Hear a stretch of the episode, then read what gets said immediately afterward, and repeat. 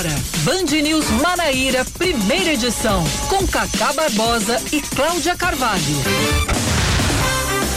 9 horas 25 minutos em João Pessoa, 9 horas 25 minutos na Paraíba. Bom dia, bom dia, bom dia. Hoje é segunda-feira, começando tudo de novo, dia 20, 20 de setembro de 2021. Começando mais um Band News Manaíra, primeira edição. Comigo, Cacá Barbosa e com Cláudia Carvalho, trazendo mais uma vez seu bom dia. Bom dia mais uma vez, Cláudia. Bom dia de novo, Cacá Barbosa. Bom dia para todos os ouvintes da Band News Manaíra.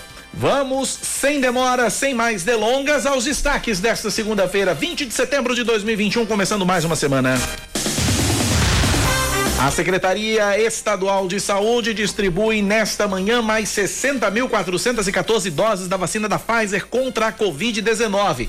Do total, 25.836 são destinadas à primeira dose da população adulta a partir de 18 anos, que com essa remessa atinge 100% de cobertura da dose inicial. A dose de reforço para os adultos imunossuprimidos também atinge a totalidade da cobertura nessa distribuição, com a entrega de 13.056 vacinas. Outra categoria contemplada nesta remessa, com 21.522 doses, é a população idosa a partir dos 70 anos, que já completou seis meses do fechamento do esquema inicial. Representantes do Ministério Público Federal se reúnem nesta manhã com autoridades municipais de saúde, entre elas os gestores de João Pessoa e integrantes do Conselho de Secretarias Municipais de Saúde da Paraíba, para afinar a questão da vacinação de adolescentes com e sem comorbidades. O Ministério Público Federal quer evitar ações judiciais contra municípios que se recusam a cumprir o que diz o Plano Nacional de Imunização sobre a ordem de prioridade. No caso de João Pessoa, por exemplo, se for vacinar a população de 12 a 17 anos, que a prefeitura mostre que possui doses suficientes para vacinar os 76 mil adolescentes da capital. Ao todo, a Paraíba tem aproximadamente 378 mil jovens nessa faixa etária. As aulas presenciais da rede municipal de ensino de Campina Grande são retomadas hoje. As escolas voltam a funcionar depois de quase dois anos com a vacinação contra a Covid-19 dos profissionais da educação. De acordo com a Secretaria Municipal de Educação, o retorno acontece de forma progressiva e escalonada através de fases. Nesta primeira fase, as turmas são divididas em dois grupos, sendo o primeiro assistindo aulas presenciais e o outro remotamente durante uma semana. Na semana seguinte, os grupos se invertem e assim sucessivamente. Hoje é feriado em João Pessoa e Campina Grande. O dia do comerciário altera o funcionamento de quase todos os estabelecimentos comerciais na capital e também na Rainha da Borborema.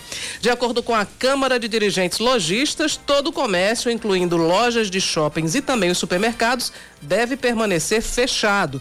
Em João Pessoa, apenas as farmácias podem abrir, enquanto em Campina Grande, padarias e lanchonetes também podem funcionar. Nos shopping centers, apenas os bancos, cinemas, parques de diversão e praças de alimentação podem abrir nessa segunda-feira. Os ônibus na capital circulam com o quadro de sábado e os trens funcionam normalmente. A Pfizer anuncia que a vacina desenvolvida pelo laboratório é segura e gerou resposta imune em crianças de 5 a 11 anos. Os resultados são de estudos das fases 2 e 3 que ainda não foram publicados ou revisados por pares. Com isso, a Pfizer já prevê pedir autorização para o uso emergencial da vacina nessa faixa etária, de 5 a 11 anos. O estudo incluiu 2.268 crianças que foram imunizadas com duas doses em um intervalo de 21 dias. Esportes, Cláudia? As seleções de Brasil e Argentina de futebol feminino voltam a campo hoje às 4 horas da tarde no estádio Almeidão em João Pessoa. Na última sexta-feira, o time comandado pela técnica Pia Sanraj venceu as Hermanas em Campina Grande por 3 a 1. A partida é parte da preparação para a Copa América de 2022, ainda sem sede definida. Também preparatória para a Copa do Mundo de 2023 na Austrália e na Nova Zelândia e para a Olimpíada de 2024 24 em Paris. 929. Band News. Tempo. A semana começa em João Pessoa com previsão de sol entre nuvens pela manhã e pancadas de chuva à tarde e à noite, mínima de 22 graus, máxima de 30 na capital paraibana. Clima com cara já de primavera, embora a primavera só comece, se não me engano, amanhã, né, Cláudio? 21 de setembro. É, 21 de setembro. 28 graus é a temperatura neste momento na capital paraibana. Tá quente. Em Campina Grande, em Campina Grande, a segunda-feira deve ser de sol entre nuvens, mas não deve chover. Mínima de 18, máxima para chegar aos 30 graus. Na Rainha da Borborema, nesse momento, 26 graus. É muito calor, é minha muito gente. calor em Campina Grande. 9 da manhã, 30 minutos na Paraíba, 9 e meia. Cláudia Carvalho, seu calendário que já aponta que hoje é dia do comerciário é em João Pessoa e Campina Grande. Exatamente. Aponta mais o que para este 20 já, de setembro? Já ratificou aqui que é dia do comerciário em João Pessoa e Campina Grande. Hoje também é dia do engenheiro químico, é dia do funcionário municipal e hoje é dia do gaúcho, é dia da Revolução Farroupilha. Muito bem, muito bem. Samara Gonçalves, bom dia. Samara hoje chegou aqui atarentada, não passou, senti falta dela entrar aqui no estúdio fechar a porta do estúdio, pegar os troços aqui dentro do estúdio, ela cumpre um ritual. Senti falta desse ritual tem hoje aquele aqui. rodopio, né? É, tem aquele tem rodopio, uma coisa assim, aquela bem coisa. ginástica artística. Samara tem um ritual aqui. Eu senti falta do ritual, inclusive do seu bom dia aqui no estúdio. Bom dia, Samara Gonçalves. Bom dia, Cacá. Bom dia, Cláudia. Os ouvintes da Rádio Bandinos FM. Cacá, eu já acordo na notícia. Seis horas da manhã, Cláudio já recebeu mensagem minha. Aperreio mesmo, entendeu? E eu já acordei hoje ligada no 220, resolvendo um trilhão de coisas, por isso que eu não parei aqui. Prerrogativa do cargo. Chefe vira. É, chefe é assim. Ai, gente. Chefe é assim. Isso, né? Chefe é assim. mais é dado, mais é cobrado. É verdade. Com, é, assim como disse o tio Ben ao Homem-Aranha, com grandes poderes vem grandes responsabilidades. É muita responsabilidade, gente. Tá vendo? Bom dia para todo mundo, então. 9 da manhã, 31 minutos, 9 e 31 9911 9207 9911 9207 é o nosso WhatsApp. Vamos começar falando, Cláudia Carvalho, sobre vacina em adolescentes. Eu tenho Fernanda Martinelli, está na linha e parece o seguinte, que os estados não estão muito dispostos, isso a gente tem visto desde o fim de semana, os estados não estão muito dispostos a obedecer a recomendação do Ministério da Saúde. É isso, Fernanda. Bom dia para você. Oi, Cacá, bom dia a você, Cláudia, a todos os ouvintes. É isso mesmo. Depois da recomendação do Ministério da Saúde de suspender a vacinação para os adolescentes entre 12 e 17 anos que não têm comorbidades, os estados se pronunciaram através do presidente do consórcio Nordeste e ele disse que vai sim continuar com o cronograma de vacinação, que os estados vão sim continuar vacinando os adolescentes e segundo o próprio presidente do consórcio, governador do Piauí, Wellington Dias, se tem vacina nos municípios, não há nenhum motivo para que seja suspensa a vacinação. Ele falou sobre essa decisão do Ministério da Saúde e também sobre a decisão em relação aos estados. Vamos acompanhar. Pelo consórcio Nordeste, nós tiramos uma posição de que não é razoável, nesse instante, onde a gente tem é, uma situação já de tanta confusão relacionada à vacina, a gente, após ter uma aprovação do Plano Nacional de Imunização, ter uma posição é, por parte do Ministério da Saúde que contraria aquilo que está em andamento em todos os municípios. No Piauí já são mais de 50 municípios que, de forma eficiente, ali num buscativa, já conseguiram é, vacinação é, de toda a população com mais de 18 anos, tem vacina da Pfizer, tem condições de vacinar abaixo de 18 anos, seguem a ciência e há agora uma medida de impedimento. É algo realmente incompreensível. Nós queremos é, caminhar na linha do compromisso de salvar vidas. De acordo com a recomendação do Ministério da Saúde, só devem tomar a segunda dose os adolescentes entre 12 e 17 anos que têm comorbidades. Aqueles que não têm e que tomaram a primeira dose não devem tomar a segunda dose. Mas, mesmo com essa recomendação do ministro Marcelo Queiroga, os estados disseram, através de uma recomendação do presidente do, da Federação de Governadores, do Fórum Nacional de Governadores, do governador de São Paulo, João Dória, e também da decisão do presidente do Consórcio Nordeste, de que vão sim continuar com o cronograma de vacinação e vão vacinar os adolescentes, independente de ter ou não comorbidades. Hoje eu quero aproveitar a oportunidade também para dar um abraço a todos os comerciários, hoje eu sei que é dia do comerciário, eu que também já fiz parte dessa categoria, né, lá atrás, logo quando eu, antes de ser jornalista, eu também fui comerciário comerciário. Quero parabenizar todos os comerciários e desejar né, mais força, porque eu sei que a vida de comerciário não é fácil, mas eles são guerreiros que estão sempre todos os dias ali na luta. E também quero parabenizar hoje meu empresário, meu sócio, meu parceiro de trabalho e meu esposo, Fábio, que hoje também está fazendo aniversário e está comigo aqui todos os dias na luta para buscar o melhor da informação e levar para os ouvintes da Band News FM. É com vocês. Muito bem, um abraço para o nosso glorioso Fábio, que está aniversariando hoje, completando mais uma primavera e é um privilegiado por estar ao lado de Fernanda Martinelli. Um beijo para você e um abraço para Fábio, viu? Nove um abraço, 30... obrigado, Cacá. Valeu. Nove da manhã, 35 minutos na Paraíba. Hoje também é dia do comerciário em Guarabira. Ouvinte final telefone 8322 nos traz essa informação. Parabéns também aos comerciários de Guarabira. João Pessoa, Campina Grande Guarabira, então dia do comerciário. Obrigado pela participação dos ouvintes. Vamos continuar falando sobre vacinação dos adolescentes. Os representantes do Ministério Público vão se reunir daqui a pouco com autoridades municipais de saúde para discutir a vacinação de adolescentes com e sem comorbidades aqui no estado. A ideia é evitar ações judiciais contra prefeituras que se recusam a seguir o Plano Nacional de Imunização. É, o prefeito Cícero Lucena falou sobre esse assunto com a repórter da TV Band Manaíra, Joana Brito. Vamos ouvir. Nós estamos aqui com o prefeito Cícero Lucena. Quero aproveitar e perguntar ao senhor sobre a questão da vacinação para 12 mais, se vai continuar aqui em João Pessoa. Nós estamos debatendo e pedindo para que isso seja é, autorizado pelos órgãos estaduais, a exemplo que acontece em outros estados, onde o Conselho de Secretários Municipais podem tomar essa definição. Como aqui nós avançamos muito no 12 mais com comorbidade, chegou o momento da gente vacinar 12 mais sem comorbidade. Então, então estamos trabalhando para poder fazer isso conforme a vacina vai chegando. Agora 25 mil pessoas na faixa etária 18, mas ainda não se vacinaram. Tem alguma estratégia para que esse público se vacine? Olha, o que até em pesquisa que nós fizemos tem um público que não quer se vacinar. Então não tem por que você estar tá esperando por eles. Você tem que disponibilizar a vacina e vacinar aqueles que querem ser vacinados. Porque todos os estudos, tudo está demonstrado que inclusive os últimos que pegaram aqui mesmo na Paraíba é, a, a, variante Delta foram pessoas não vacinadas. Então isso demonstra o quanto é importante a população se vacinar. Nós vamos, em alguns casos, fazer uma ação proativa através dos agentes de saúde, das unidades básicas, para localizar né, em cada território quem não foi ainda vacinado e vamos buscar vacinar, porque o nosso interesse é vacinar todos. Tá aí, portanto, a informação para você, ouvinte, a palavra do prefeito João Pessoa, Cícero Lucena. Nove da manhã, mais 37 minutos na Paraíba, 9:37. Você, ouvinte, participa da nossa programação mandando sua mensagem para o nosso WhatsApp, 9911-9207. Fala, Tony. Bom dia, Cacá Barbosa, bom dia, Sheila, bom dia toda a bancada, todos os ouvintes. Aqui é seu ouvinte diário, o Tony Sales.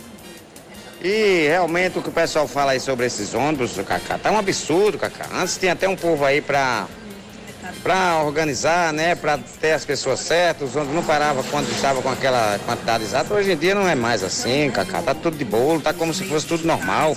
O que não tá normal é que não dá tempo de integrar, já que o cara entra na integração e tem que pagar a passagem lá dentro, né? E já passa direto e não dá tempo de integrar. E os ônibus é lotado, se você vê os ônibus que faz Bahia, Santa Rita, no horário de pico, é pela manhã e pela tarde, é super lotado. Sem falar que tem um intervalo muito grande de um ônibus para, para o outro. E o cara dificilmente não chega atrasado no trabalho, para quem depende de ônibus, Cacá Barbosa. Bom dia. Valeu, Tony. Abraço para você. Nosso amigo ouvinte, jornalista Edson Weber, também participando com a gente. Fala, Edson. Bom dia, Cacá. Bom dia, Cláudia Carvalho. Bom dia, ouvintes da Manaíra FM João Pessoa, aqui é o jornalista Edson Weber, para parabenizar vocês pelo trabalho diário, parabenizar os prefeitos, parabenizar os governadores por manter a luta pela vacina, a luta pela vida, abaixo o negacionismo. Obrigado, Weber. Um abraço para você. Obrigado pela audiência de sempre. Eu ia só 9, fazer 39. um comentário, Cacá, é, porque é, é, houve uma, uma fala muito enfática na sexta-feira do secretário Fábio Rocha em relação à recomendação do Ministério da Saúde de suspender a vacinação dos adolescentes, né? É, Fábio Rocha chegou a dizer que era uma, um ato imbecil. Só que João Pessoa seguiu esse ato né? Que, que hum. o próprio secretário é, é, chamou de, de um ato imbecil.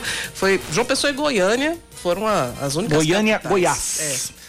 É. é, João Pessoa e Goiânia seguiram essa, essa recomendação, mas realmente, como você destacou anteriormente, boa parte dos secretários, a maioria dos secretários de saúde são contrários a Não, essa. É, é, Natal, eu estive em Natal esse fim de semana e vi muitos adolescentes sem comorbidades sendo vacinados.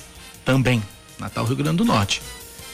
939 na Paraíba. Informações sobre a CPI da pandemia. Márcio Rocha de Brasília tem as informações. A CPI da pandemia no Senado deve realizar o depoimento do diretor executivo da Prevent Sênior, Pedro Batista Júnior, na próxima quarta-feira, depois que ele não compareceu à sessão marcada para a semana passada.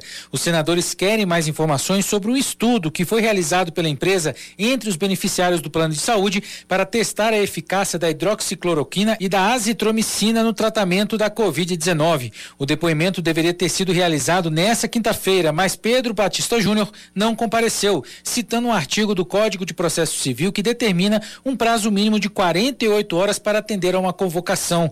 De acordo com um dossiê elaborado por médicos e ex-médicos da empresa, o plano de saúde teria ocultado mortes de pacientes que participaram da pesquisa. O depoimento informa que a disseminação da cloroquina e outras medicações foi resultado de um acordo entre o governo do presidente Jair Bolsonaro e a Prevent Sênior e aponta que a pesquisa foi um desdobramento do acordo. Segundo o vice-presidente da comissão, senador Randolfo Rodrigues, o depoimento é inevitável e aumenta o número de suspeitos da comissão. Me parece, à luz dos fatos novos que vieram à CPI, ser inevitável, ser indispensável, ser necessário e estende o rol daqueles que devem ser notificados sobre eventual crime, não somente sobre os crimes comuns tipificados no nosso Código Penal, sobre, mas também sobre é, o crime de lesa humanidade. Em nota, a empresa diz que as denúncias são infundadas e que vai pedir ao Ministério Público a abertura de uma apuração. O presidente da CPI, o senador Omar Aziz, defendeu que profissionais de saúde fossem ouvidos sobre o caso. Mas era importante também, e aí respeitando os profissionais de saúde nessa área para não expô-los, é que a gente tivesse pelo menos um que pudesse aqui testemunhar publicamente para a nação brasileira o que ocorreu de verdade. Os senadores ainda discutem a possível convocação da ex-mulher do presidente Bolsonaro, Ana Cristina. Também para esta semana está previsto o depoimento do ministro da Controladoria Geral da União, Wagner Rosário, suspeito de prevaricação no caso envolvendo a Precisa Medicamentos. Quem deve retornar, Cláudia Carvalho, à CPI da pandemia e pela terceira vez é o paraibano Marcelo Queiroga o ministro da Saúde. Agora eles querem, os senadores querem apurar, querem explicações de Queiroga sobre a orientação do Ministério da Saúde de suspender a vacinação dos adolescentes sem comorbidades e saber se houve influência ideológica, em especial pelo presidente Jair Bolsonaro, nessa recomendação. É, Marcelo Queiroga ele voltou a estar nas manchetes desde a semana passada por causa dessa recomendação da suspensão da vacinação de adolescentes, mas também é, as manchetes foram ampliadas por causa de viagens que ele fez em aeronaves é, oficiais transportando parentes, né? É, é, inclusive os filhos, a esposa, enfim, tem um, um levantamento que foi feito com com base nos dados da transparência pública. E aí o ministro, claro que isso não vai ser objeto de, de exploração na CPI, mas é, as manchetes nacionais estão também questionando o ministro paraibano Marcelo Queiroga por causa desse uso que é pelo menos inadequado, né, das aeronaves oficiais para dar carona à família de Marcelo Queiroga. Falar em Marcelo Queiroga que fala em Marcelo Queiroga, que, eita, fala em Marcelo, falar em Marcelo Queiroga, Queiroga, por falar em viagem, Marcelo Queiroga que está em Nova York comendo muita pizza. É, tem uma foto hoje, inclusive foi objeto do comentário do, do Zé Simão, é, que mostra a comitiva presidencial em Nova York comendo pizza na calçada. Por quê? Porque o presidente Jair Bolsonaro não foi vacinado e nos restaurantes de Nova York só podem ter acesso as pessoas que apresentem comprovação da imunização contra o novo coronavírus. Bolsonaro não podia entrar, então todo mundo ficou do lado de fora comendo pizza e tomando Coca-Cola com o presidente. E o curioso é que é, nos está, é que de, de, nesse grupo, nessa foto, o único de máscara é o ministro Marcelo Queiroga, que naturalmente tirou a máscara para poder comer a pizza Pizza que nos Estados Unidos se come, na minha opinião, do jeito mais saboroso que existe, que é comer com a mão. Eu É. amo comer pizza com a mão. Pois é. Os Eu- americanos também adoram e comem no meio da rua mesmo, né? No meio da rua mesmo, tem, a, tem os trailerzinhos, as, É, vende-se as fatias, você compra lá a sua fatia de pizza e sai, e sai comendo, comendo, pela rua. Eu adoro comer pizza com a mão. Eu adoro comer pizza com a mão. Sem ketchup, sem maionese, sem nada. É a pizza pura e Uhum. simples, acaba dar a dentada. Ah, muito bem então. Então vamos lá. Pizzas à parte, né? Vamos a Campina Grande, que também se come uma pizza maravilhosa, mas o assunto não é pizza, o assunto é volta às aulas da rede municipal de ensino, que estão sendo retomadas hoje de forma híbrida, né? Metade em casa, metade em sala de aula. Eu tô na linha com o Raimundo Asfora Neto, ele é o secretário de Educação de Campina Grande. Secretário, bom dia, bem-vindo à Rádio Band News FM. Bom dia, Cacá. Bom dia, Cláudio. Bom dia a todos os ouvintes da Rádio Band FM. Estamos aqui à disposição para qualquer esclarecimento que vocês entendam necessário. A gente trouxe mais ou menos como vai ser essa retomada, mas eu queria que o senhor trouxesse de forma mais detalhada. é, as, as turmas divididas em dois grupos, meio a meio, uma semana metade em sala de aula, outra metade em casa e na outra semana inverte e assim sucessivamente. É isso, secretário? Senhor pode dar mais detalhes com relação a essa retomada? Exatamente. Esse é o nosso, digamos, protocolo mais direcionado à parte sanitária, porque esse revezamento ele se dá por um motivo, e é justamente obedecer o que tem dito as nossas autoridades em saúde, o dito a ciência no aspecto de se respeitar um distanciamento mínimo, né? As escolas estão todas finalizadas, livros finalizados, eh, as carteiras finalizadas, a nossa equipe, desde o porteiro escolar até o gestor, recebeu forte capacitação em relação ao protocolo, como proceder para receber os nossos alunos e desde a entrada o aluno já tem a sua temperatura aferida, já é checado se ele está com o uso da máscara, eh, já tem um totem com álcool em gel para ele fazer a higienização das mãos, o piso da escola já é demarcado para evitar aglomerações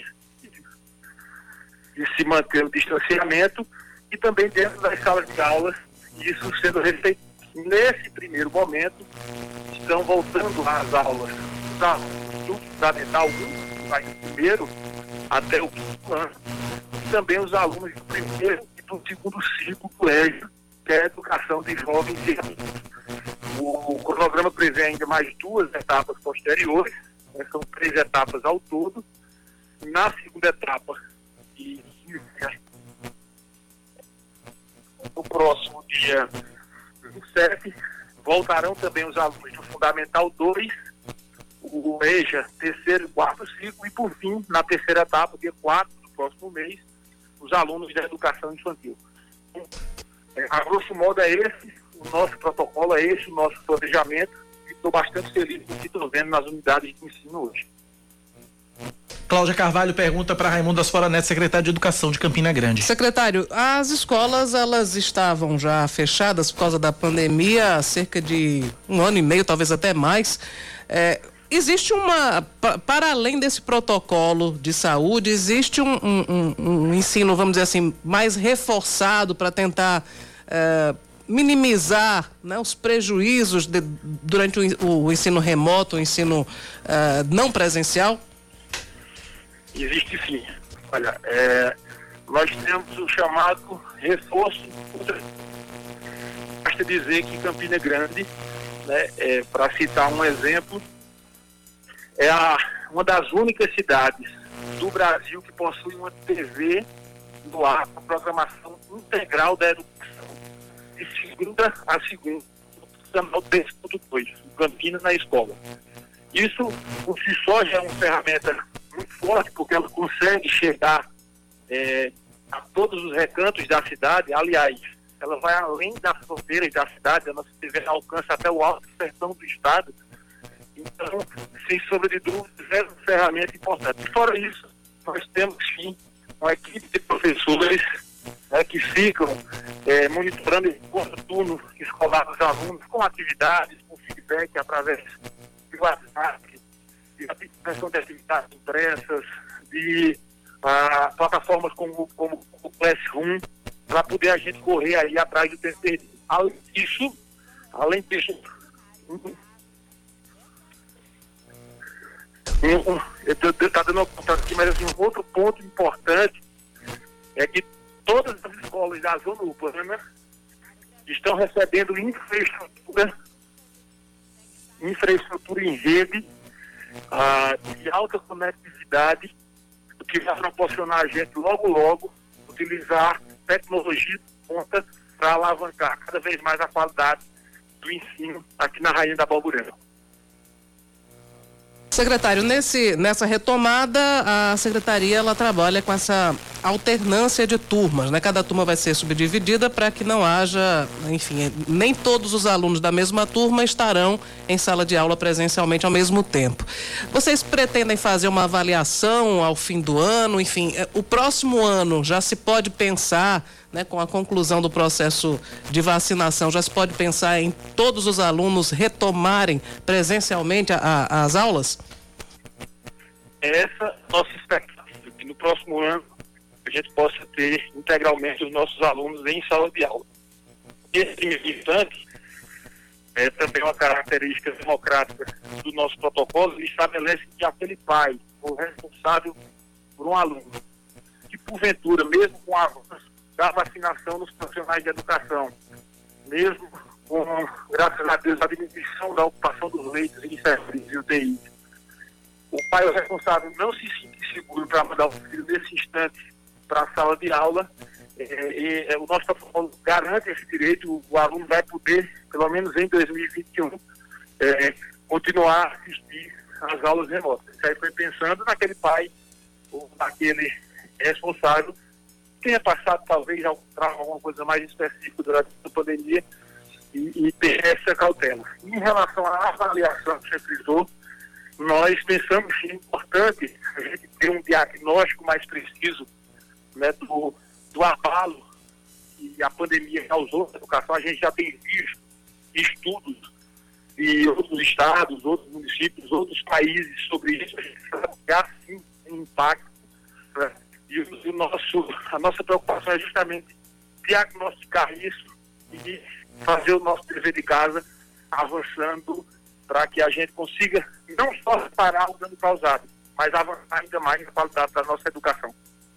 Secretário, temos recebido denúncias é, de que existem algumas escolas aí em Campina Grande em situação bastante complicada, algumas escolas depredadas e que não têm condição de receber aluno nem se não tivesse pandemia. E aí a pergunta é, como é que está a situação dessas escolas? Por que, que as reformas não foram feitas quando as escolas estavam fechadas? Olha, veja bem, é, nós não, não fizemos tudo. Nem nunca foi nossa pretensão é, fazer afirmação nesse sentido. Mas estamos muito de pouco ou nada, como alguns atores não são todos.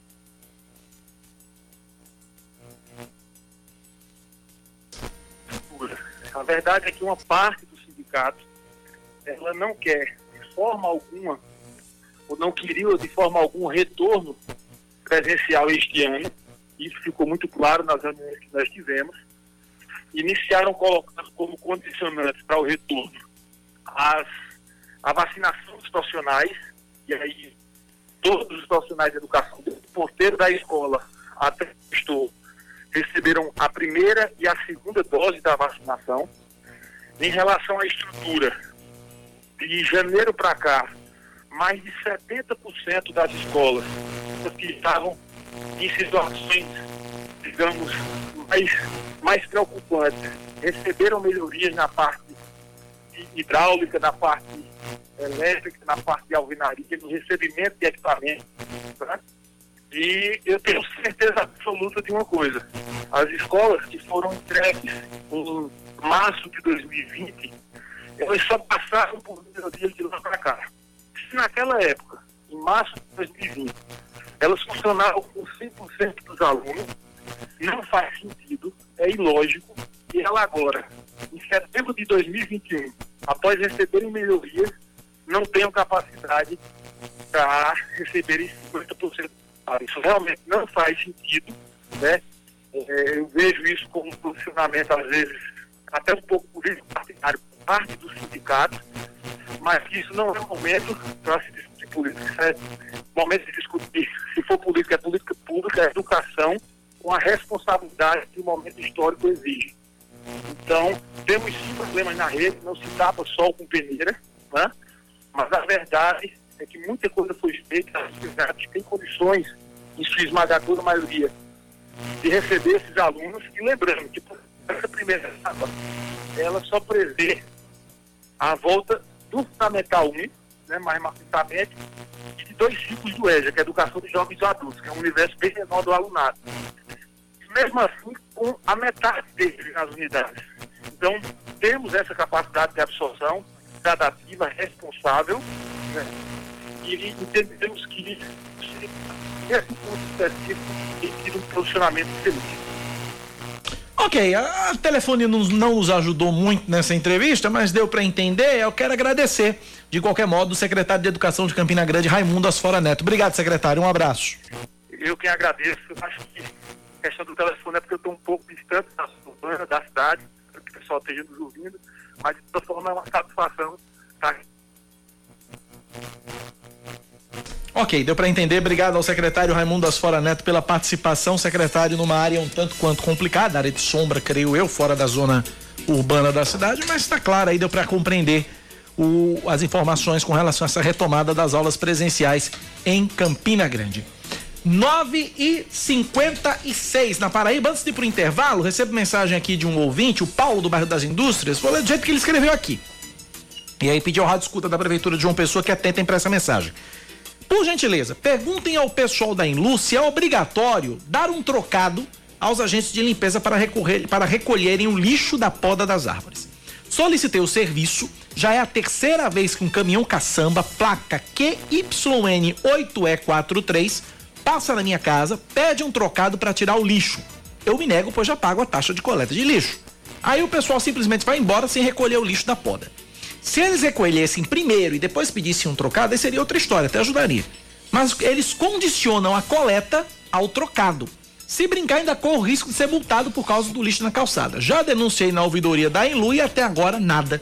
Me ajudem. Paulo do bairro das Indústrias. Mensagem lida na íntegra com a palavra a Enlu, a prefeitura de João Pessoa. Eu acredito que a Enlu tem um serviço específico para recolher o material que é fruto de poda. E aí você tem que normalmente agendar, né, avisar que vai fazer a poda para que a, a Enlur compareça para recolher esse material. Né? A impressão que eu tenho é aí a, a, nossa amiga do Rádio Escuta da Prefeitura pode. Nossa gloriosa internacional Alci. Pois é, pode nos ajudar nesse sentido, mas eu acredito que seja isso. Você pode entrar em contato justamente para solicitar a, o recolhimento do, do, material de poda. Mas a denúncia é muito séria, Sim, né? O pessoal com pedindo certeza. trocado, condicionando a coleta do, do, do, do lixo ao recolhimento, ao pagamento de um de uma de um plus de um plus de um trocado mas pronto Paulo está dizendo que foi solicitado sim uhum. pois é né então você condicionar isso aí é que é complicado com a palavra prefeitura de João Pessoa 9 da manhã, 57 minutos na Paraíba, 9 e 57 Mais ouvintes participando com a gente. Vamos lá. Bom dia, Cacá Barbosa de novo. Cláudio. Esse é o vezes é uma cara de pau, né? Foi preso a, a família quase toda. Esse só não tá preso porque tem esse fórum privilegiado, que é uma, uma sacanagem com o povo. A gente fica querendo, a gente fica querendo prender os outros, né? Que esse, que esse ele dá?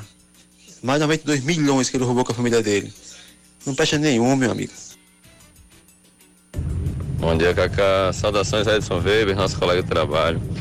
É, é Breno falando. Cacá, é o seguinte, queria destacar que os ônibus, eles são muito caros e os motoristas de aplicativo ganham muito pouco. Então, o que a gente tem visto é uma transição para o transporte coletivo passar a ser um transporte privado. E com o motorista que trabalha nesse serviço, cada vez mais com seu trabalho precarizado que é lamentável. Está na hora do poder público colocar ordem nisso aí através de leis que favoreçam os trabalhadores e também a população, claro. Valeu, Breno. Um abraço para você, grande Breno Barros, grande figura. 9:59. A gente vai pro intervalo. Eu sei, calma, tá tudo certo. sem agonia, sem estresse, vamos com calma, devagar. São 9h59. Nós vamos pro intervalo. Na volta, a gente conversa com o governador da Paraíba, João Uhum. Azevedo, que vai conversar daqui a pouco aqui na Band News FM. Já, já. E essa questão, Cacá, do que Breno tocou, da- da- das dificuldades todas dos motoristas por aplicativos, a gente vem reiteradas vezes abordando, né? Porque eles acumulam, além de não ter, eles não têm direitos e têm muitas obrigações, né? Eles não têm descanso remunerado, eles não têm, por exemplo, aquele cidadão que se acidentou na Pedro II, se a prefeitura não não estivesse disposta, e eu acho que até agora não foi pago, né? Não foi ressarcido pelo Eu valor isso do vai carro. demorar, isso vai ser um processo tão demorado. É, a prefeitura disse que não, que vai, vai agilizar. Mas, enfim, ele estava. Aquilo foi um acidente de trabalho, porque ele estava trabalhando, conduzindo uma, uma, uma passageira no momento. Mas a, a- o, o- o transporte, o aplicativo, ele não oferece nenhuma, praticamente nenhuma contrapartida para os motoristas que estão ali enfrentando a depreciação do veículo, o preço alto da gasolina, o preço baixo da corrida. Né? Os aplicativos ficam com a, uma boa quantidade do, do valor que, que, o- que o motorista arrecada é repassado para para a própria empresa, para Uber ou 99, enfim, é uma série de dificuldades que a gente fica até se perguntando se realmente compensa, né, atualmente essa atividade de motorista por aplicativo. Intervalo, 10 em ponto, a gente volta já já.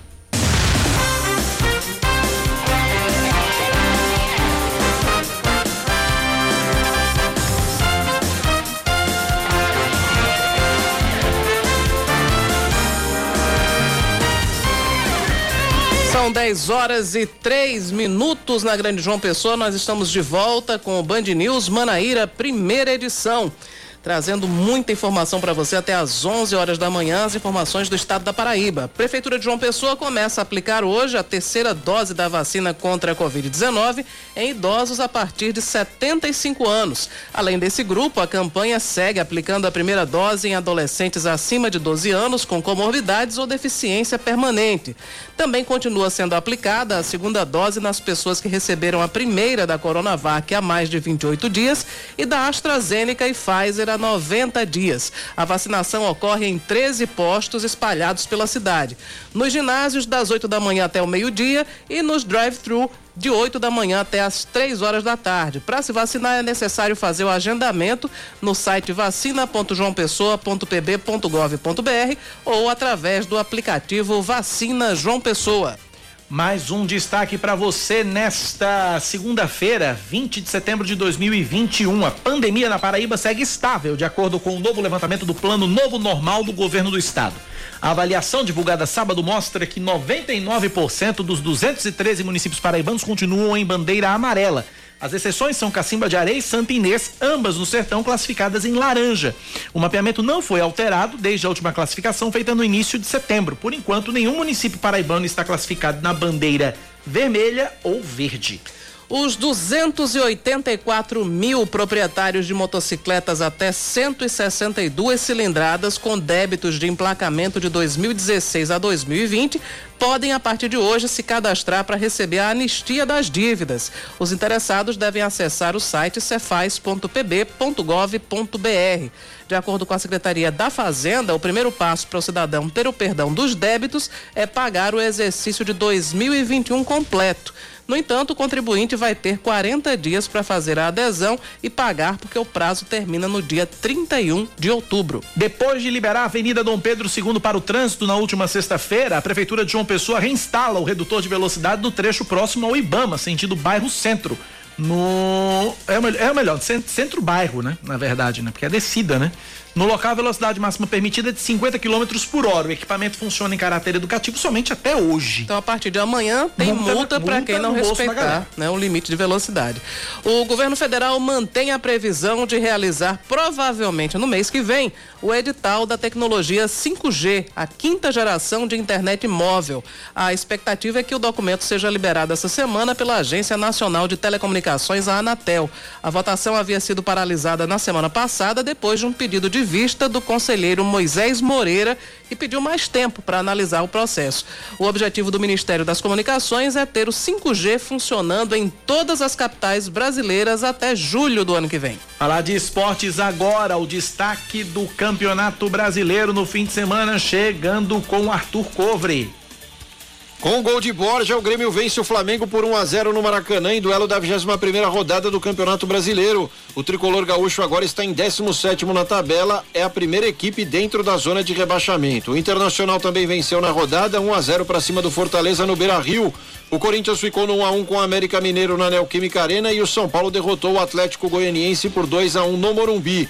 Resultados de sábado: Bahia 1, Bragantino 1, Ceará 0, Santos 0, Atlético Mineiro 3, Esporte 0, Atlético Paranaense 2, Juventude 1 e Chapecoense 0, Palmeiras 2. Hoje, fechando a 21 primeira rodada, tem Cuiabá e Fluminense às 8 da noite na Arena Pantanal.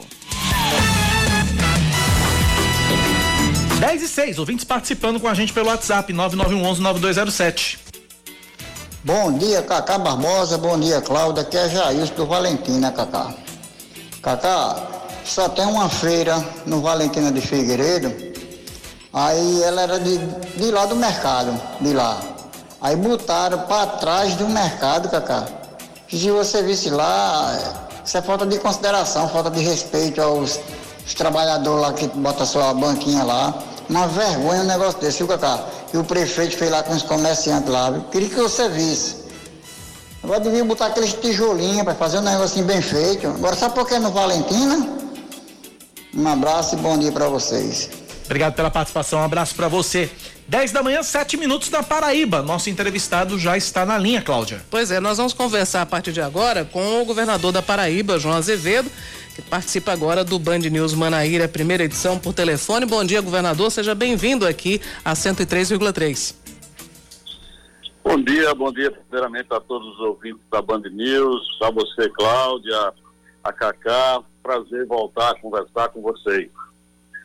Governador, a gente começa falando sobre uma polêmica que resultou, é, inclusive, numa carta ontem de governadores, porque o, o, presidente Jair Bolsonaro e também o presidente da Petrobras, eles têm reiteradas vezes atribuído ao ICMS dos estados e aos governadores, por consequência, os aumentos constantes da gasolina. Então, os, os governadores editaram essa carta. Eu queria que o senhor comentasse esse assunto em relação à polêmica estabelecida entre o ICMS ou, enfim, talvez a política de de preços do governo federal?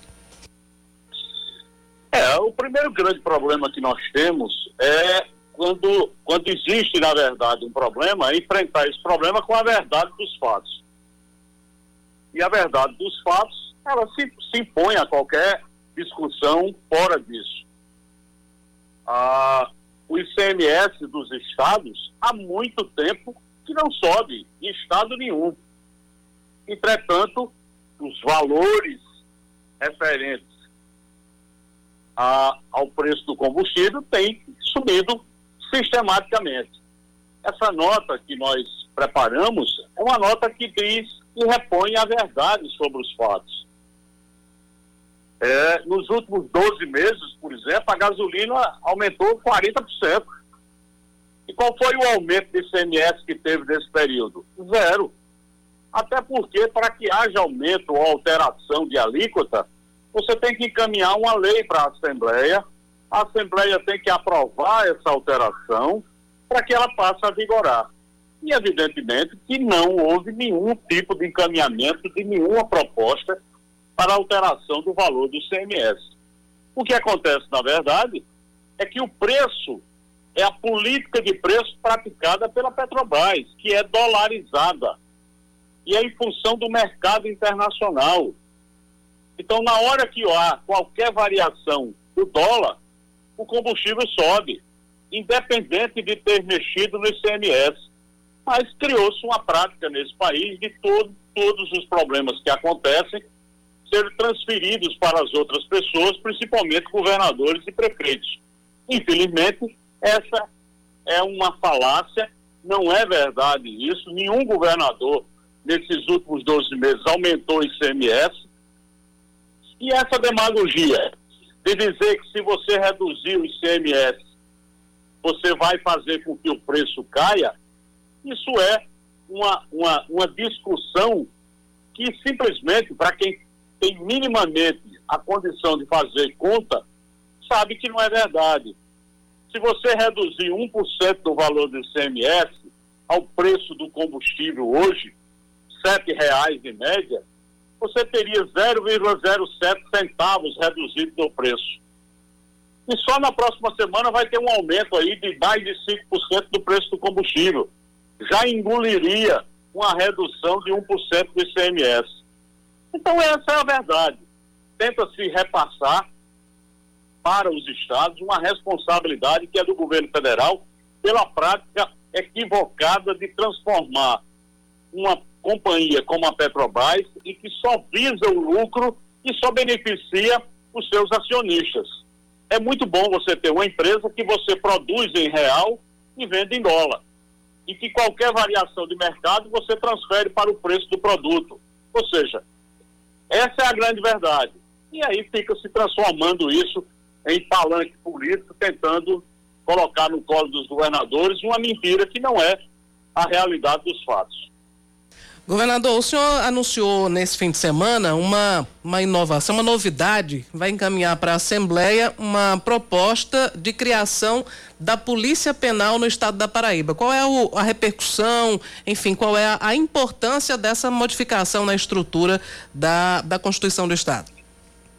É, é preciso que se entenda que há essa necessidade para que a gente possa tratar o sistema de segurança como um sistema único.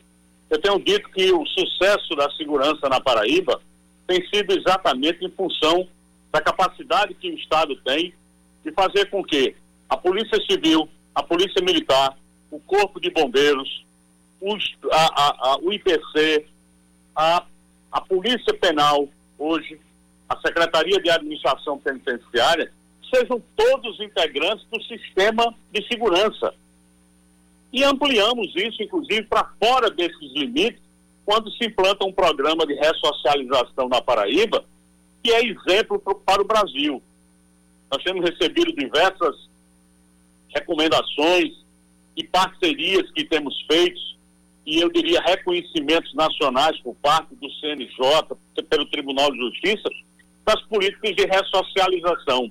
E essas políticas de ressocialização, elas dependem fundamentalmente do trabalho do agente penitenciário, que agora nós transformamos em polícia penal, para que o tratamento seja igualitário com todas as, as forças de segurança do estado da Paraíba. Eu tenho certeza que é um, um, uma grande vitória para todo o segmento e que cada vez mais se constitui eh, na possibilidade de a gente ter uma segurança cada vez melhor. Não é à toa que a Paraíba tem a quinta melhor segurança do Brasil e a segunda do Nordeste, reconhecida pela CLP, que é o Centro de Lideranças Públicas, que reconheceu esse trabalho da polícia com dados de 2020. Esse é o esforço conjunto que o governo faz e é um reconhecimento por uma categoria que tem um trabalho difícil de ser executado, mas que tem executado com muita competência. Governador, queria tratar com o senhor também de um, de um problema que está afligindo principalmente os municípios do Brejo, da Paraíba, que estão sofrendo com falta de água. O senhor esteve numa agenda na semana que passou em Brasília tratando desse, desse assunto. O que, é que pode ser trazido de novidade para os paraibanos, principalmente os da região do Brejo, Solane e Bananeiras, que já estão enfrentando abastecimento com carro-pipa? É, nós estamos aí com com um problema muito sério que é a falta de chuvas. A quantidade de chuvas desse ano ela foi abaixo da média para aquela região, não choveu o suficiente para que houvesse acúmulo de água dentro dos reservatórios que atendem a toda aquela região, e isso tem gerado a necessidade de, de ações para aquela, aquela área toda.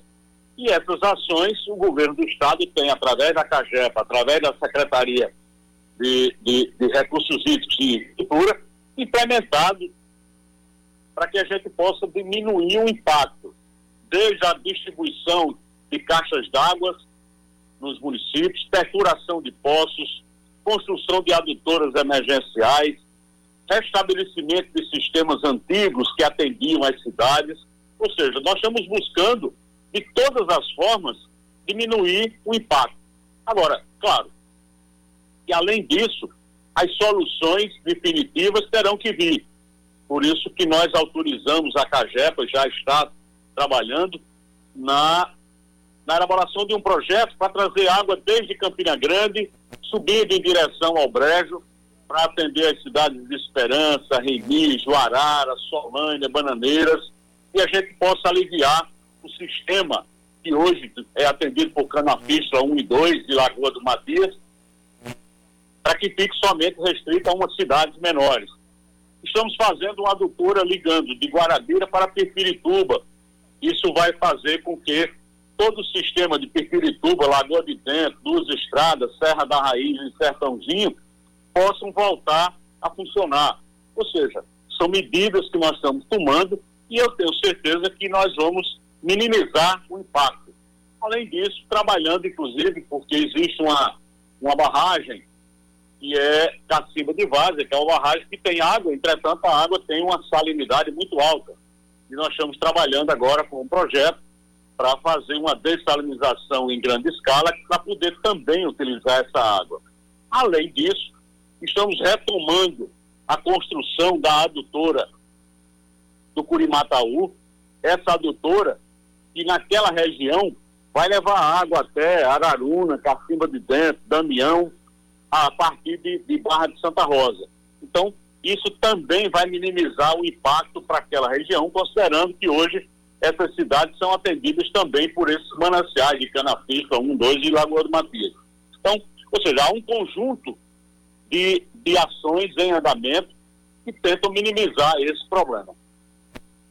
É, governador, eu queria também lhe perguntar a respeito do, do projeto do aeroporto de Patos, porque na, nessa sua viagem a Brasília, o senhor também teve a oportunidade de conversar com o secretário nacional da Aviação Civil, entregou a ele um projeto e o que é que a gente pode esperar, né? O, qual é a previsão para que se iniciem as obras do aeroporto de Patos?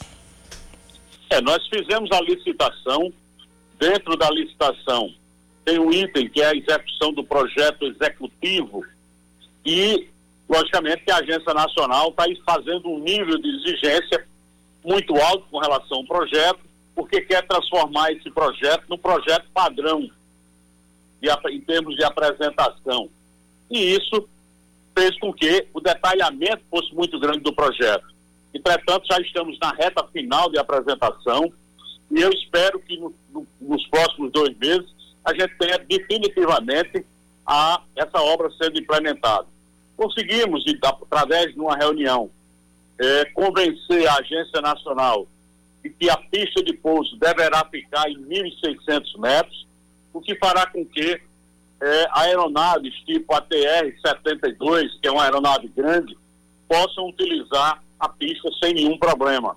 Isso já garantindo um futuro da expansão daquele voo que tem Recife e Patos, considerando que esse voo tem permanentemente é, sido usado pela população, vive cheio, há, há, há, uma, uma busca muito grande.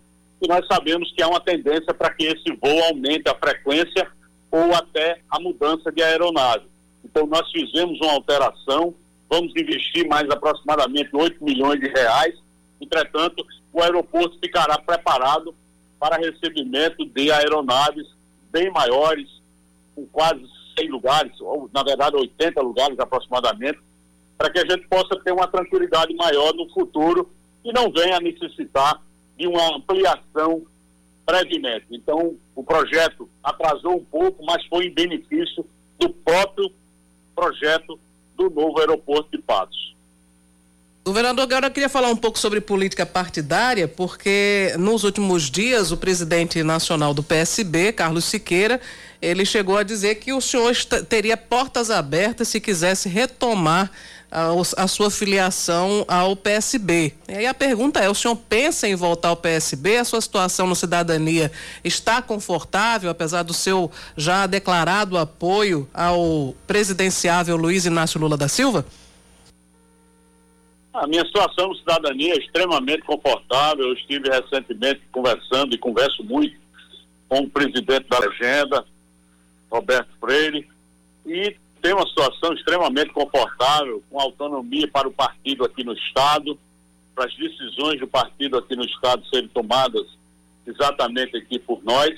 E eu tenho muita tranquilidade com relação à minha permanência dentro do cidadania essa posição do presidente do PSB me deixa feliz, porque, afinal de contas, mesmo tardia, mas ela chega através de um reconhecimento de que aquilo, aquele problema que nós tivemos lá em 2019 nem foi causado por mim e que a verdade dos fatos apareceram agora a ponto do presidente fazer esse reconhecimento.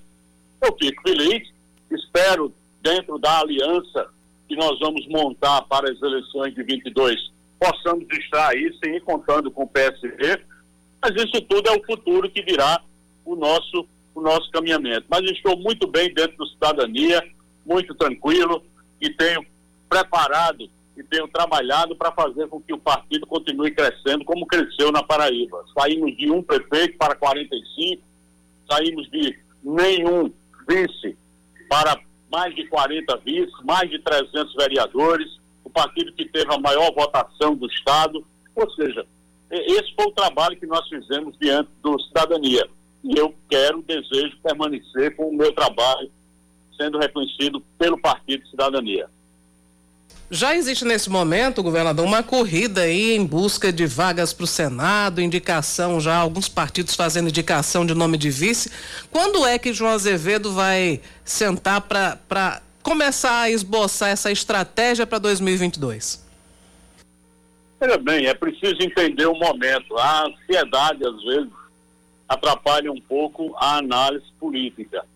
Nós estamos diante de um momento em que as regras para o jogo eleitoral de 2022 ainda estão sendo definidas. Essas novas regras trarão um novo cenário partidário para o Brasil. Muitos partidos irão se fundir, muitos partidos serão incorporados, novos partidos surgirão. Você pode ter certeza de que esse cenário que nós temos hoje de mais de 35 partidos, ele não acontecerá e nem permanecerá a partir da definição das novas regras.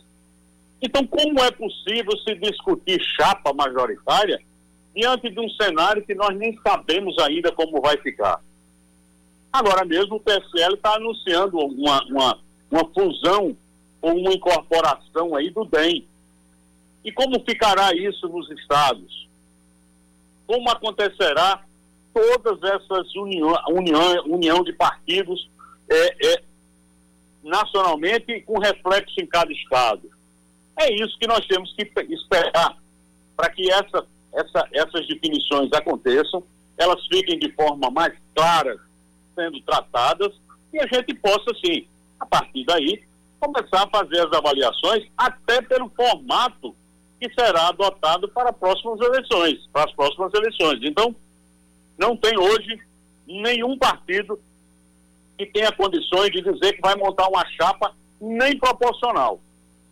Nem proporcional. Como vai ser montada uma chapa proporcional para qualquer partido? Absolutamente nenhum terá condições de dizer como será, porque não conhece as regras.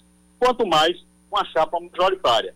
Nós temos que dar tempo ao tempo para que as coisas ocorram e a gente possa, sim, tomar as decisões, conversando com todas as lideranças, conversando com as pessoas que estão envolvidas para a continuidade desse projeto. Ou seja, é isso que nós esperamos. Eu não antecipo os fatos, porque não se faz necessário, bem como não se pode jogar sem saber as regras do jogo. Governador, para concluir, como é que está sua, a, o nível da sua relação com a, a vice Lígia Feliciano?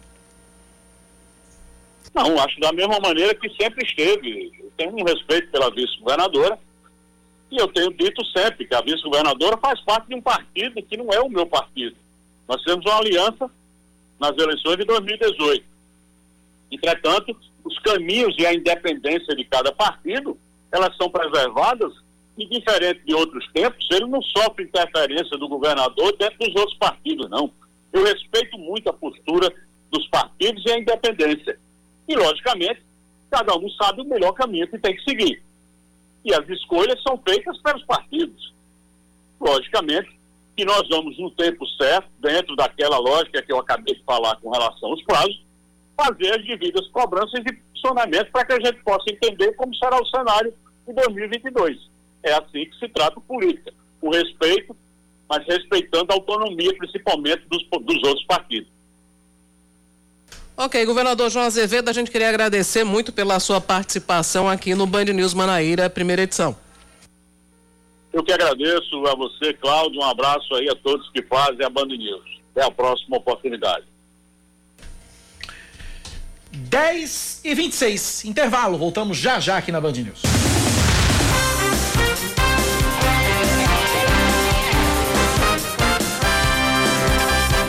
Dez e 28, vamos a mais destaques desta segunda-feira, 20 de setembro de 2021.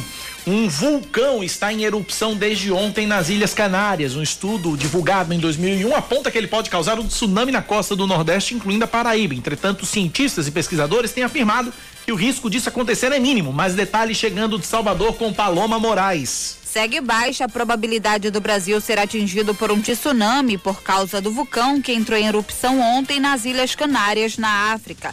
Essa é a avaliação do Laboratório de Sismologia da Universidade Federal do Rio Grande do Norte. A hipótese viralizou na internet na última quinta-feira e espantou a população. Para o Brasil ser prejudicado, a erupção precisaria ser extremamente violenta, provocando que parte significativa da costa oeste da ilha desmoronasse e causasse o tsunami.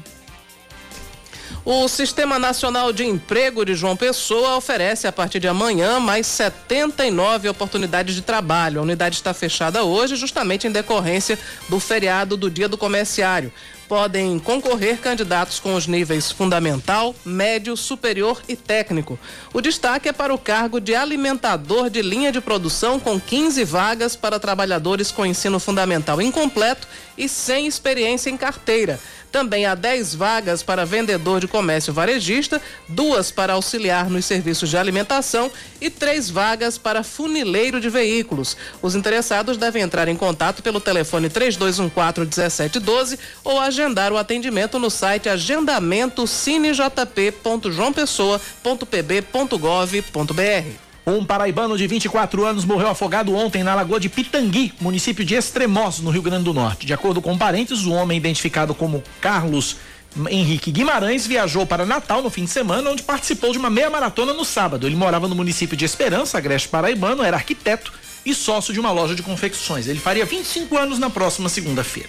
Dados da nova pesquisa feita pelo Datafolha apontam que para 69% dos brasileiros a situação econômica piorou nos últimos meses. Outros 20% avaliam que melhorou e 11% acham que ficou como estava.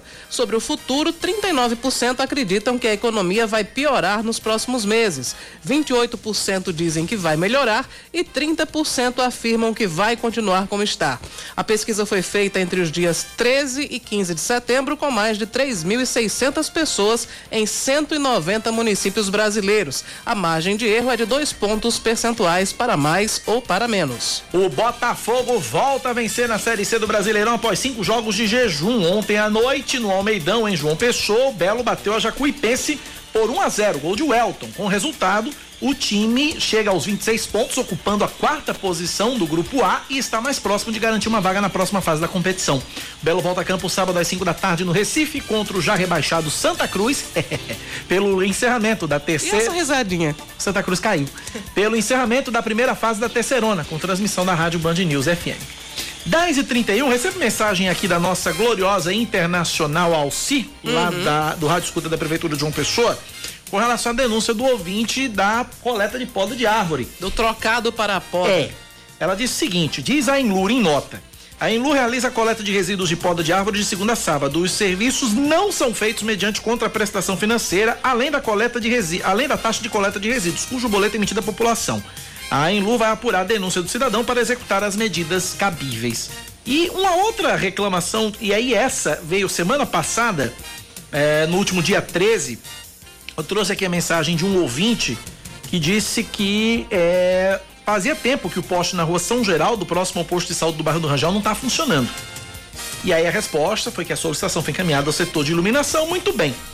Eis que a, a, a, o Rádio Escuda da Prefeitura me informa o seguinte, que a diretoria de iluminação da CEINFRA informou que essa demanda não foi feita porque meliantes que moram ali na região não permitiram a execução do serviço. Como é a história? É. O poder isso. paralelo proibiu. Proibiu.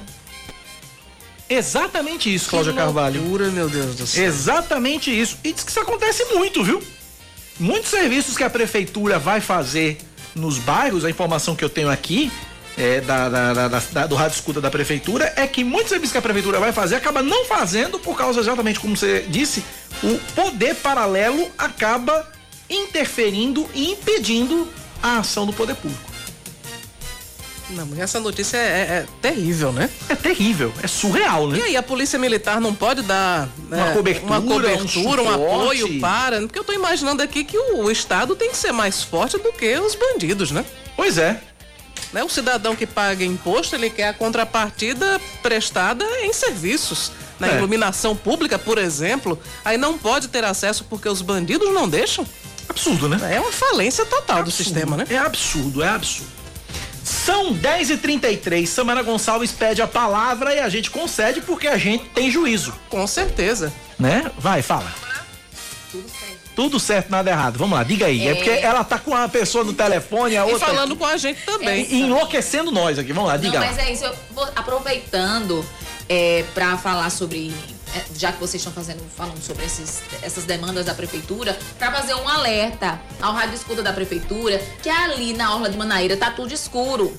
Tá tudo escuro, tem pelo menos uns três postes é, apagados. Aonde ali? ali? Próximo ao Açaí Empório, próximo ao, Pastel da Praia, por ali. Aham, uhum, tá. Sei é, onde é. Aquela galeria ali que tem, né? Eu fazendo propaganda aqui, mas tudo bem, né? Não, mas tem que dizer é, onde é. É mais né? ou menos ali, naquela localidade é, é, bem antes, um pouquinho ali do Mac Shop, perto da, daquela quadra ali, de Manaíra. Tá, tá, ok, ok, ok, ok, ok. Quadra de Manaíra, pronta. É, me localizei. Ok. Tá tão, tá tão escuro, Cacá, tão escuro, tá horrível. Orla de Manaíra, né? Isso. Ah, Orla de Manaíra, ali perto da saída da praia, Alci. Tá feito aqui o registro. Obrigado, obrigado, obrigado a todos. 10 e 34 na Paraíba, 10 da manhã, 34 minutos. Nós estamos na linha com a ex-vereadora de João Pessoa, Sandra Marrocos ela que está de volta ao PSB após deixar o PT. Sandra Marrocos, bom dia, bem-vinda à Rádio Band News FM.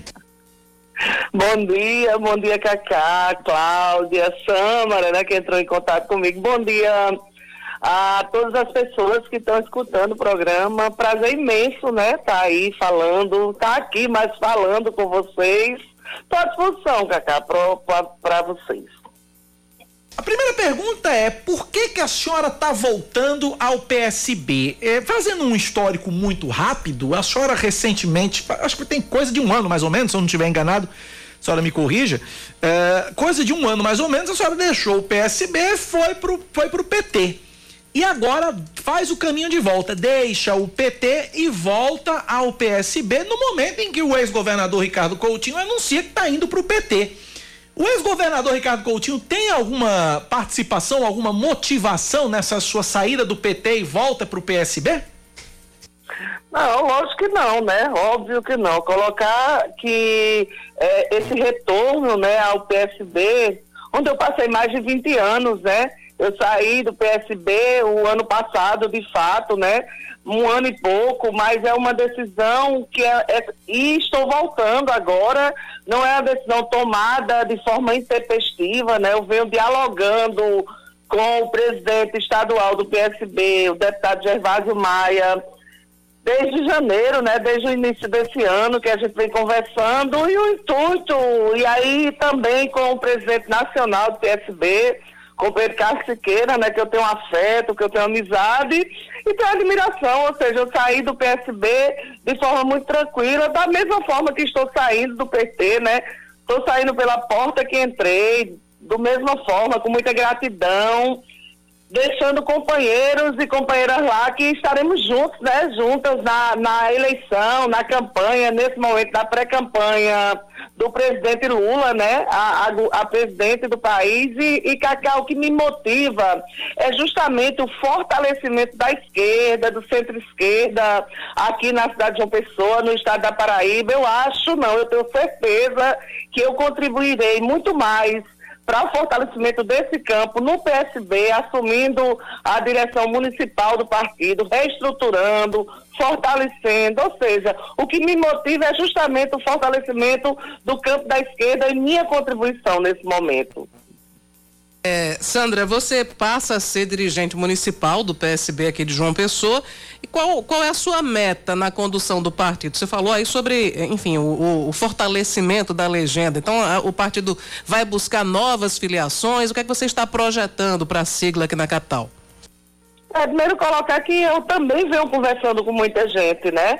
E a, em breve a gente vai estar anunciando a comissão de João Pessoa, mas eu já posso anunciar o nome do ex-vereador João Pessoa, vereador Humberto Pontes, né, que irá assumir a vice-presidência juntamente comigo, e outros companheiros e companheiras, no momento certo, todo mundo vai ficar sabendo, dizer que já estamos com todos os segmentos do PSB organizado, segmento de mulheres, LGBTQIA+, negros e negras, sindical, popular, cultura, ou seja, no momento que a gente anunciar a comissão provisória, iremos anunciar também os nomes de cada segmento, né?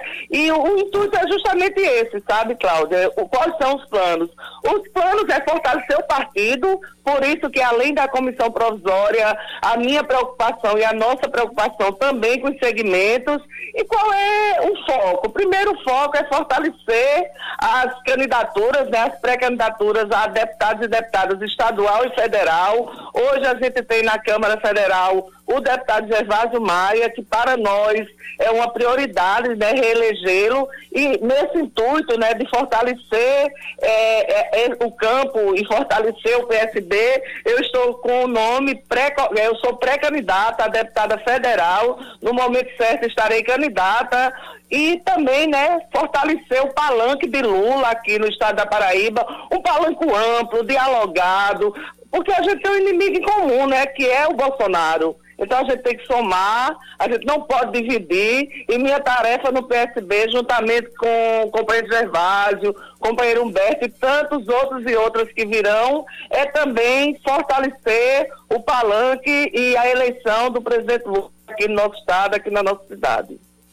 Há pouco, Sandra, você disse que saiu do PT numa boa, que não teve nenhum, nenhum problema, mas o, o, presidente estadual, Jackson Macedo, ele, através da imprensa, ele disse que não foi informado, ele soube também pelo noticiário. Então, o que foi que, que ruído foi esse na comunicação do PT? Não, primeiro o ruído deve ser porque o, o, o presidente do, do, PT escuta pouco, né? Então talvez ele não tenha me escutado, mas assim, o PT não é feito só do presidente, o PT é feito de tantos companheiros, já posso dizer, companheiro Anísio Maia, um deputado combativo, que tem feito um mandato excelente na Assembleia Legislativa, que merece ser reconduzido, companheiro pré-candidato a Senado, Charto Machado, meu amigo, um, um, uma pessoa que tem na sua história política muito coerência, companheira Éder Dantas, companheira Gisélia, companheiro Frei Anastácio, ou seja, o diálogo tem acontecido e eu saio com muita leveza, com muita tranquilidade, pergunto para Jacques qual é o problema dele, né? Porque é um problema dele, não é um problema do PT na totalidade. Então, é, metaforicamente, Sandra, essa surdez, entre aspas, Jackson Macedo, contribuiu para sua saída do PT também? Olha só, é, eu acho que um partido que, que tem que ter um, um, dirigente que esteja abrindo as portas e não fechando. Mas lógico que Jacques não tem nada a ver com isso, ele faz o papel dele. A minha decisão, como eu já coloquei, é uma decisão para fortalecer o campo da esquerda, do qual o companheiro Jacques faz parte. É importante, é importante a presença dele. Ou seja, eu não estou saindo com ruído nenhum. Absolutamente nenhum. Se ele está saindo, aí é com ele, não é conosco, não é comigo, não é com o PSB. O PSB é um partido aliado do PT, nacionalmente, localmente, e estamos na linha de frente da, da pré-campanha, no momento certo, da campanha do presidente Lula, e é isso que nos unifica. Sandra, o palanque de Lula, aqui na Paraíba, ele vai ter, obviamente, os representantes da esquerda, o PT, no qual estará Ricardo Coutinho, tem o PSB com Gervásio Maia, tem o, o, governador João Azevedo, que também já disse que apoia Lula, só que entre essas, esses protagonistas existem muitas arestas, né? É, é possível dar um, uma unidade a esse palanque de Lula, mesmo com tantas enfim, com tantas divergências entre, entre vários atores? Olha só, Cláudia, como eu já coloquei e reafirmo, né? A nossa missão, a nossa tarefa é distensionar. A nossa tarefa é dizer que as pessoas que estão no campo da esquerda, que estão no centro-esquerda, que querem apoiar Lula, a gente tem que fortalecer, distensionar e cada uma delas não e como sujeito e sujeitas políticos, né? Devem ser ouvidas, acatadas e a gente não pode fechar a porta para ninguém. Então, minha tarefa, né, é distensionar e é unificar e fazer um palanque forte para Lula aqui na Paraíba. E as divergências, né, locais, pontuais, elas têm que ser colocadas em segundo, terceiro e até quinto plano, né? Conversamos com Sandra Marrocos, ex-vereadora de João Pessoa. Sandra, obrigado pela atenção. Forte abraço. Até a próxima. Forte abraço, Cacá. Forte abraço, Cláudia. E o pessoal que está ouvindo, né? Braço grande. Espero vocês lá no anúncio da Comissão Provisória de João Pessoa, no anúncio da nossa filiação na sede do PSB. Um abraço. Já tem Sandra, data? já tem data marcada? A gente está fechando, sabe? Estourando, estourando, início da semana que vem. Ok, um abraço okay? para você, Sandra. Obrigado pela participação aqui na Band News. 10 da manhã, 43 minutos. Intervalo que aqui a gente escuta. Escuta, com certeza. Ouve e escuta. A gente volta já já. Ui.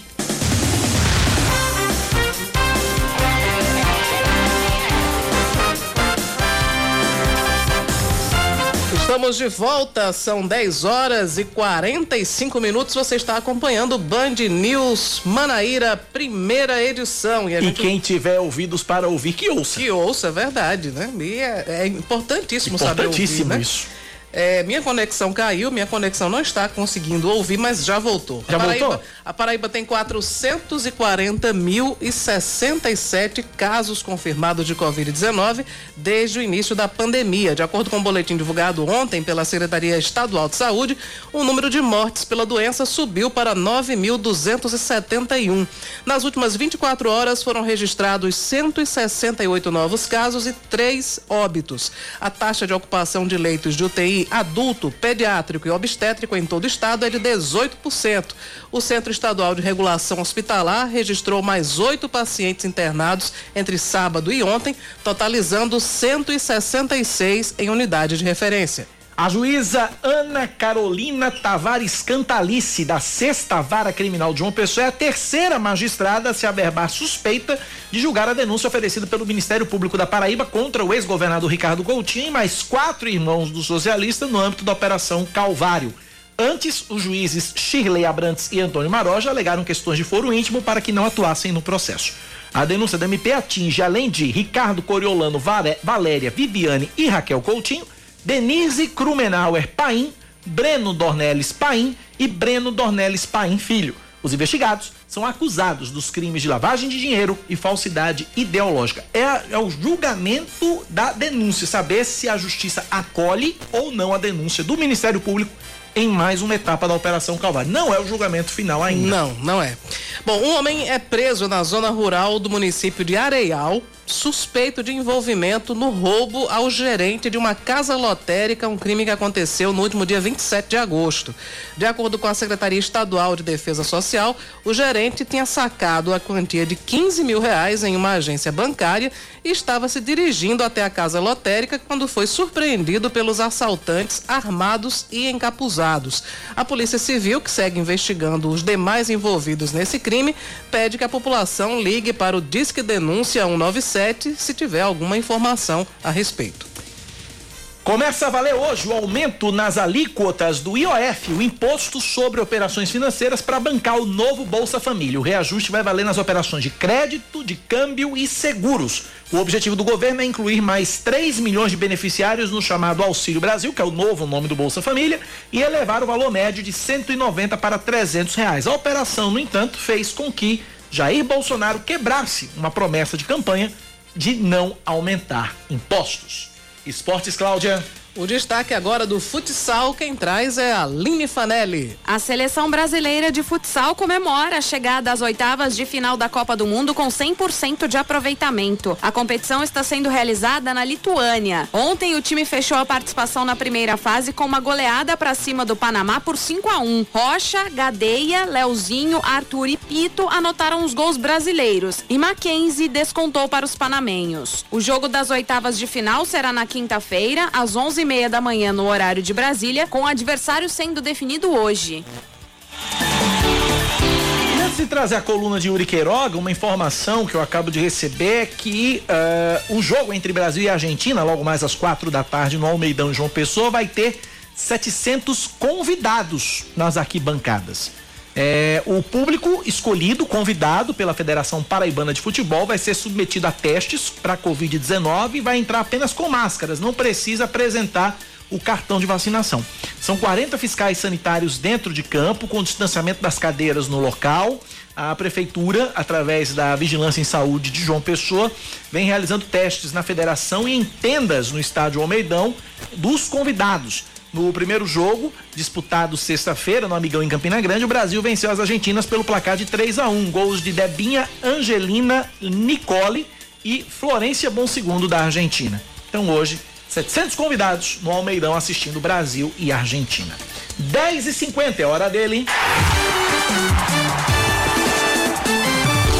Esportes com Yuri Queiroga. Oferecimento Sicredi Evolução, 30 anos cooperando ao seu lado. Enfim, um fim de semana feliz para o futebol paraibano, com a classificação do Campinense para as oitavas de final da Série D e com, finalmente, uma vitória do Botafogo na Série C. Uma vitória, como disse Ellison Silva na nossa transmissão neste domingo, veio na hora certa. Não existe hora errada para uma vitória, mas essa veio numa hora ainda mais adequada, mais certa. O Botafogo vinha numa sequência de cinco jogos sem vencer, mesmo assim os resultados estavam ajudando. E agora, com o Belo fazendo a sua parte, chega a última rodada dependendo apenas de si próprio para avançar para o quadrangular do acesso. Vamos falar de uma ordem cronológica, primeiro do jogo do Campinense. O Campinense jogou praticamente a mesma coisa que aconteceu no jogo de ida contra o Sergipe. O primeiro tempo, o Campinense teve chance até de sair goleando 3 ou 4 a 0. Perdeu três chances claríssimas, fora o gol de pênalti feito no início do jogo. E no segundo tempo o time desistiu de jogar. Achou que tinha feito aqueles três gols e achou que a vaga estava garantida. Ou teve medo. No caso, não o time, mas o técnico Raniel Ribeiro fez alterações que quebraram o ritmo do time e a postura da equipe terminou sendo essa. Não sei se é por mentalidade ou se é por preparo físico. Isso é uma coisa que precisa ser vista. Mas o fato é que o Campinense tanto chamou o Sergipe para o jogo que, mesmo sem atacar tanto, o Sergipe empatou no finalzinho da partida. E esse empate levou à disputa por pênaltis. Só que aí o Campinense tem um ativo chamado Mauro Iguatu, que defendeu duas cobranças e de quebra ainda fez o gol da classificação. Acabou se, se livrando do Campinense, acabou se safando de uma eliminação que sujaria muito a, a trajetória que vem sendo até de bons resultados do técnico Raniel Ribeiro, apesar do trabalho que agora, por causa desses pontos, pode começar a sofrer alguns questionamentos. Agora vindo para o Botafogo no domingo. O Botafogo vinha com uma série de partidas boas, porém sem ser convertidas em resultado. Nesses últimos sete jogos, a gente pode colocar, os últimos dois tinham sido bons, contra o Tombense e contra o Manaus. Contra o Tombense, uma vitória que escapou pelas mãos. Contra o Manaus, uma vitória que terminou não sendo construída. A postura do Botafogo no segundo tempo foi melhor que a do primeiro. O primeiro tempo foi da sono. No segundo tempo, com a saída de Ederson e a entrada de Juninho, o time melhorou muito na qualidade do passe. E tinha um jogador que poderia circular mais em campo e até ajudar o Tinga, que é esse jogador que está tendo mais essa característica de circular mais em campo nas últimas partidas. O grande problema é que Juninho terminou tomando o terceiro cartão amarelo, está suspenso do jogo contra o Santa Cruz. Será um desfalque muito importante para o Botafogo nessa última rodada da fase de grupos.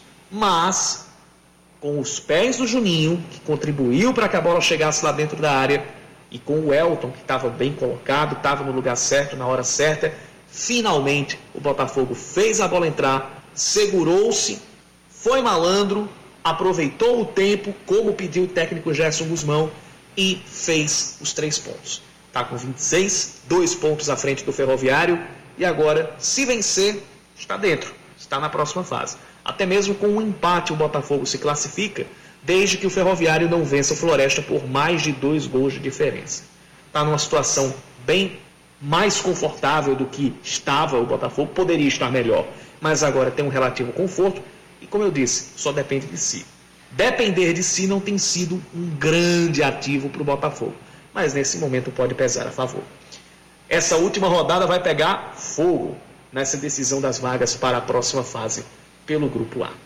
E hoje, quatro da tarde, tem Brasil e Argentina, o segundo amistoso das seleções femininas aqui na Paraíba. Vai acontecer em João Pessoa. A gente vai acompanhar o jogo e na coluna de amanhã eu falo sobre o que aconteceu ou o que acontecer dessa partida.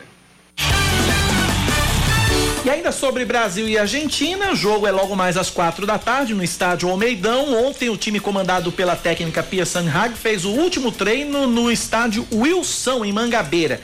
Apenas a zagueira Lauren e a lateral Yasmin não foram a campo, mas Pia já adiantou que o reencontro com a Argentina vai ter novidades na escalação e nas possíveis substituições. Bem, é, nós vamos ter algumas mudanças com quem vai começar jogando e também vão ter algumas mudanças no intervalo, é, para que a gente tenha algumas respostas das jogadoras.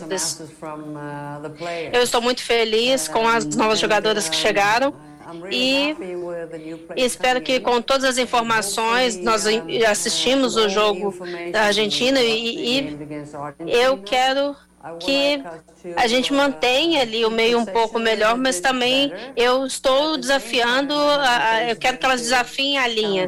Então espero que tenhamos um equilíbrio com isso. Pia Sanhag ainda elogiou a postura de Marta dentro de campo e disse que ela deve permanecer no ataque na partida de hoje. Uh, we would try the same thing. Uh, Bem, a gente vai tentar a mesma coisa.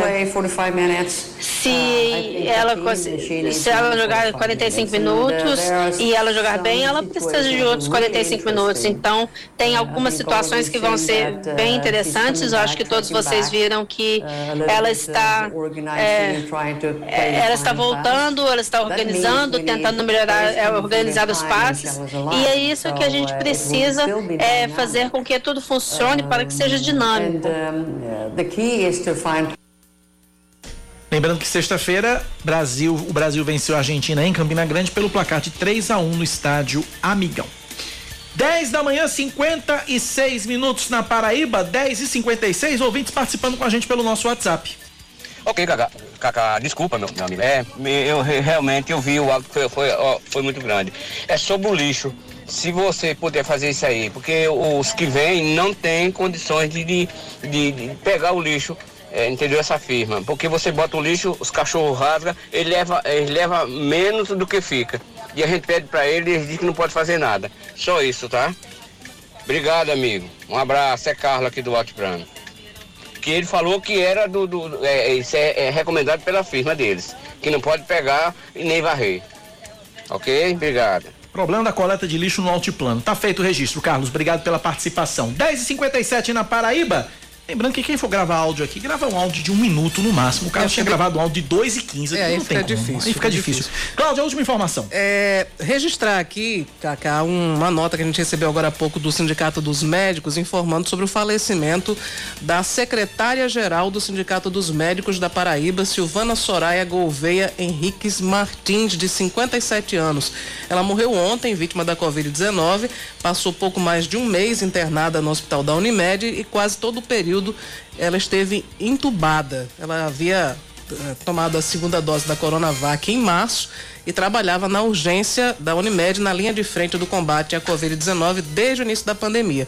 Segundo o sindicato, sempre foi muito cuidadosa em relação ao uso de todos os meios de prevenção à doença e o Sindicato dos Médicos da Paraíba está divulgando o seu mais profundo pesar pelo falecimento da secretária-geral. E a última das últimas é que um grupo que é ligado ao ex-governador Ricardo Coutinho divulgou uma carta aberta é, de desligamento da comissão provisória do PSB em João Pessoa, tá no Instagram do partido.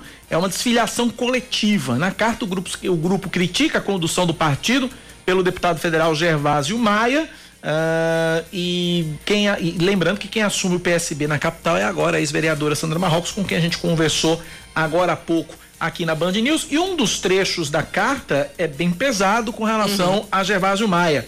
Uh, abre aspas, a condução do presidente estadual do PSB, deputado Gervásio Maia, não coaduna com esses princípios, não obstantes de sua cultura política, da prática oligárquica e de conchavos que visam, sobretudo, garantir sua sobrevivência pessoal na vida pública. O deputado tem, segundo as suas declarações intempestivas através da imprensa, desconhecidos agentes políticos históricos do PSB. Nega reuniões, desconhece o processo de construção das decisões coletivas e segue negociando a legenda, oferecendo recursos do fundo partidário e tempo de propaganda eleitoral, no afã de se estabelecer em detrimento da identidade socialista do PSB, é o que diz um trecho da nota. 10h59 é um K, é um B, é um? Ossi. Acabou-se a ponto final do Band News Manaíra, primeira edição. A gente volta logo mais. Eu a, a, na TV Manaíra, às quatro da tarde. Cláudia amanhã, né, Cláudia? Amanhã, às nove e vinte aqui, na Band News FM Manaíra. Muito bem. Então é isso aí. Um abraço para todo mundo. Vem o Band News Station. Valeu, tchau, tchau. Você ouviu Band News Manaíra, primeira edição.